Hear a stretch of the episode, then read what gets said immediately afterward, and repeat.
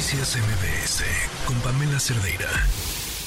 Vamos a entrarle a un tema que es importante debatir, considerar, los homicidios y defunciones en la Ciudad de México. ¿Cuáles son las preguntas que están alrededor de estas cifras? Saludo con mucho gusto a Celín González, investigadora del programa de seguridad en México Evalúa. Celín, buenas tardes, bienvenida. Buenas tardes, Adrián. Un saludo a tu auditorio para empezar, ¿qué, ¿qué, podemos, por dónde, cuál sería el punto de partida para analizar estas cifras, estos datos respecto a los homicidios y defunciones en la Ciudad de México? ¿Cuáles son las diferencias? Porque sabemos que hay un aumento de defunciones no determinadas aquí en la capital del país. Se habla también por parte de las autoridades de una disminución de homicidios. Justamente hoy el jefe de gobierno, Martí Batres, en su informe de 200 días al frente de la Ciudad de México, hablaba de esta disminución de 2019 de cuatro homicidios en promedio a 1.8 en, en este mes de, enero, en este mes que va terminando. ¿Cuál sería el punto de partida, Celín? Mira, te, doy un poco, un poco de contexto, ¿no? Eh, a finales del año pasado, varias personas, entre ellos periodistas, investigadores, académicos, observaron anomalías justamente en este aumento de defunciones no determinadas en la Ciudad de México, lo cual equivale al, 2020, al 2022, creo que era el 37% aproximadamente de defunciones no determinadas. Esto es muchísimo a comparación de cómo se están comportando los otros estados, ¿no? Y esto hay que, plantearlo así. Una posible hipótesis que, se, que, que estaba circulando es que se están clasificando homicidios como funciones no determinadas para justamente disminuir la tasa de homicidios en la Ciudad de México. Entonces, un poco nuestra tarea fue analizar em, los datos que recopila el INEGI a través de los certificados de función. Un primer eh, punto que tiene que conocer tu auditorio es que estos datos que, que, son del INEGI son totalmente distintos a los que maneja el Secretariado Ejecutivo del Sistema Nacional de Seguridad Pública estos datos del INEGI provienen de los certificados de función, en cambio los, los del Secretariado Ejecutivo provienen de, carpetas de investigación del Ministerio Público, ¿no? Entonces estos certificados de función son emitidos por la Secretaría de Salud y son llenados por agencias del Ministerio Público eh, estatal, ¿no? Eh, los médicos de salud y los médicos legistas. En el caso de la Ciudad de México, eh, tenemos el, el INCIFO, que es el Instituto de Ciencias Forenses, que recibe, en caso de una defunción, cadáveres para eh, realizar algún tipo de autopsia, ¿no? Entonces son varios son varios actores quienes generan esta información, estos certificados de función, y posteriormente estos eh, los recopila el INEGI y los sistematiza en esta base de datos que estamos utilizando. Entonces, estos certificados de función tienen distintos apartados que permiten eh, conocer a profundidad, a mayor detalle, eh, como el sexo de la persona, la edad, eh, a veces pueden proporcionar información sobre el trabajo que desempeñaba y también tienen que llenar una clasificación estadística internacional de enfermedades y problemas relacionados con la salud. Esta clasificación está realizada por la Organización Mundial de Salud y es, digamos, un código que se establecen estos certificados de función para obtener, digamos, eh, estadísticas de salud confiable, comparable entre distintas regiones. estas clasificaciones del CI10 nos pueden, nos detallan en sus subcategorías, tienen más de 12.000 categorías, eh, nos, nos detallan, por ejemplo, la intencionalidad del evento, si fue accidente, agresión, que en este caso serían homicidios, si fue la defunción de manera autoinfligida, que son suicidios, o si fueron defunciones en donde no se determinó la intención del evento. O sea, que no se puede determinar si fueron accidentes, agresiones o suicidios. También nos dice sobre el lugar donde sucedió el evento, si fue en vivienda, en calles, carreteras, área industrial, otros ejemplos, ¿no? Y por último, nos ofrece también información sobre el medio en el cual ocurrió, eh, el medio por el cual ocurrió la defunción. Es decir, si fue por un arma de fuego, si fue por un objeto cortante, fuerza corporal, drogas o productos químicos, entre otros. Entonces, lo que sí observamos de las defunciones no determinadas en la Ciudad de México con estos datos, con el CI10, es que efectivamente se observan anomalías en estas tendencias de datos. Desde 2012 hasta la fecha han ido aumentando estas defunciones no determinadas. Ahora, un primer hallazgo que tenemos es que no solamente ocurrió en este gobierno, en el de Claudia Sheinbaum, ahora con Martí Batres, sino también es visible en el de Mancera. Y esto nos da un primer detalle sobre la, hipótesis que se estaba planteando de eh, maquillaje de los datos. Si fuera maquillaje de los datos, esperaríamos que sucediera en un gobierno y no en el otro. Claro. Yo creo que más bien tiene que ver con las capacidades institucionales que eh, de quienes están recibiendo eh, estas defunciones y quienes están sistematizando la información. Ahora, sí sorprende y es preocupante porque estos datos nos ayudan a formular mejores políticas públicas, mejores programas, a ver si estamos avanzando en disminución de homicidios, que tú sabes que es una epidemia en la América Latina y más en México. Este, pero digamos una de las subcategorías que sí nos sorprende que ha subido tanto en el gobierno de en el, en, el actual gobierno de, de, de Martí ahora Claudia Sheinbaum y en el anterior con Mancera es una, una subcategoría que se llama la Y349, que es evento no especificado, intención no determinada en lugar no específico.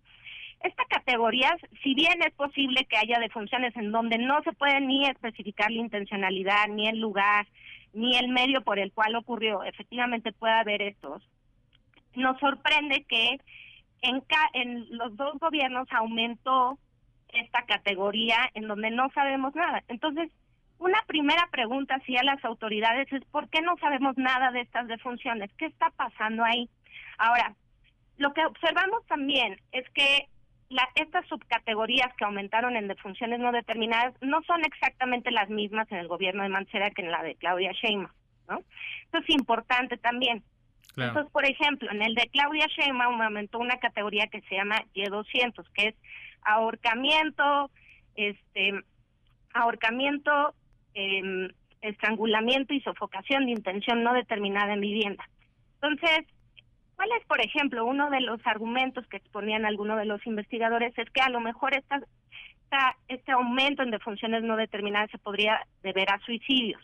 Parece que con estos datos podría ser. Sin embargo, sí queda por saber cuáles son los criterios para clasificar suicidios, porque cómo se explica este movimiento paralelo, ¿no? En donde aumenta, por ejemplo, este tipo de funciones no determinadas de ahogamiento, estrangulación y sofocación en vivienda, que a veces son categorizados como suicidios y otras más como defunciones no determinadas.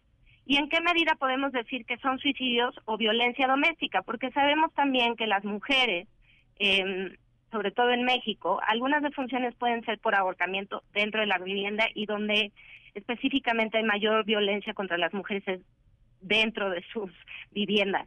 Entonces, creo que hay varias preguntas que tienen que contestar las autoridades sobre por qué estamos observando estos movimientos en las defunciones no determinadas eh, para saber si, por ejemplo, están funcionando nuestros programas o no, si efectivamente han disminuido de tal manera los homicidios en la Ciudad de México, ¿no?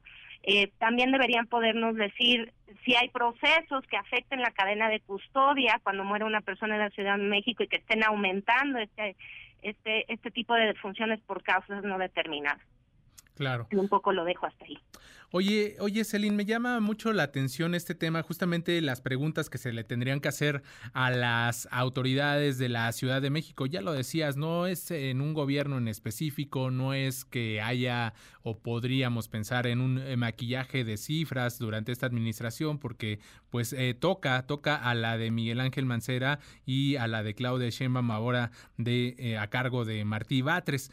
deben de rendir cuentas, de transparentar de la manera en cómo se clasifica, además pues este aumento de esta, de esta categoría y justamente creo que genera más dudas respecto a las cifras que se dan entonces respecto a los homicidios que hay en la Ciudad de México y que hay una disminución pues prácticamente un poquito superior al 50% con estos datos que hoy precisamente presenta el jefe el jefe de gobierno. Eh, ¿Qué, qué otras eh, eh, cuestiones ves? Porque también entonces tendríamos que entrarle al análisis de la alerta de género establecida también aquí en la administración de Claudia Sheinbaum y que abarca distintas medidas desde una línea de auxilio entre pues otras que, que, se están poniendo en marcha y que dejan dudas respecto a esto que comentabas, ¿no? Las muertes violentas al interior de los hogares.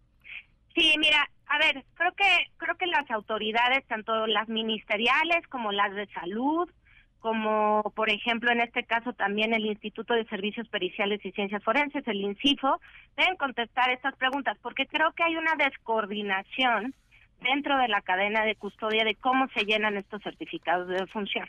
Ahora, no todo puede ser intencional, digamos, a lo mejor hay algunos casos que sí podremos saber que son intencionales y eso tendrá que investigarlo las autoridades dentro de sus instituciones a través de sus órganos internos. Así es. Pero creo que sí creo que es un tema que debe atender la, esta auto, este gobierno, ¿no? Y el gobierno que, sea electo próximamente, porque estos datos sí nos ayudan a comprender mejor el fenómeno de defunciones en la Ciudad de México, y no nomás en la Ciudad de México, sino en todo el país. Ahora, si tú me dices, yo diría, es tanto plausible que haya disminuido eh, los homicidios en la Ciudad de México, a lo mejor no de la de la magnitud en la que se está eh, exponiendo en medios o, eh, o que están exponiendo las autoridades. Ahí hay varios casos que deberíamos estar revisando y revisar justamente la manera en que se llenan estos certificados de función, ¿no? De quiénes quiénes son los que los que trabajan con estos certificados de función para tener mejores datos. Simplemente es eso, ¿no? Ahora, yo con estos datos no te puedo dar con certeza que estén maquillando eh, maquillando ningún tipo de datos. Sí vemos anomalías, ¿no? Efectivamente están ahí, pero no observamos, digamos, que, eh, que, que, sea mediante un maquillaje. Eso tendría que tendrían que coordinarse muchísimas personas, dudo que lo puedan hacer, ¿no? Eh, entre diferentes niveles de, de entre diferentes instituciones. Ahora, sobre lo de la alerta de género, creo que se han hecho varias cosas en la Ciudad de México sobre la alerta de género. Digo, están los, eh, los caminos eh, para mujeres, ¿no? Los senderos, caminos de, alumbrado, ¿no? Camina libre, camina segura. No, creo que creo que ha habido un esfuerzo por parte de, de, de esta de, esta administración por entrarle al tema. Ahora, efectivamente necesitamos mejores datos para saber si esas políticas públicas, esos programas están incidiendo en disminuir, por ejemplo, feminicidios dentro de los hogares, ¿no? Y eso y eso falla, ¿no? Creo que ahí necesitamos evaluar mejor los programas, necesitamos evaluar mejor las políticas públicas, simplemente para eficientar dónde estamos poniendo el dinero, ¿no? Y a lo mejor si algo está fallando poderlo modificar, ¿no? Y creo que por eso tiene que eh, tomar en serio eh, esta, esta, esta administración como la que sigue, ¿no? De, de saber por qué está pasando esto de las defunciones no determinadas.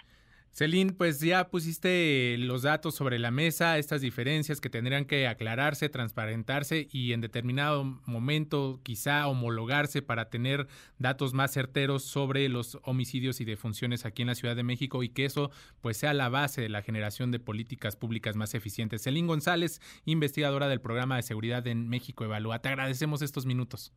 Gracias, Adrián, a ti y a tu auditorio. Noticias MBS con Pamela Cerdeira.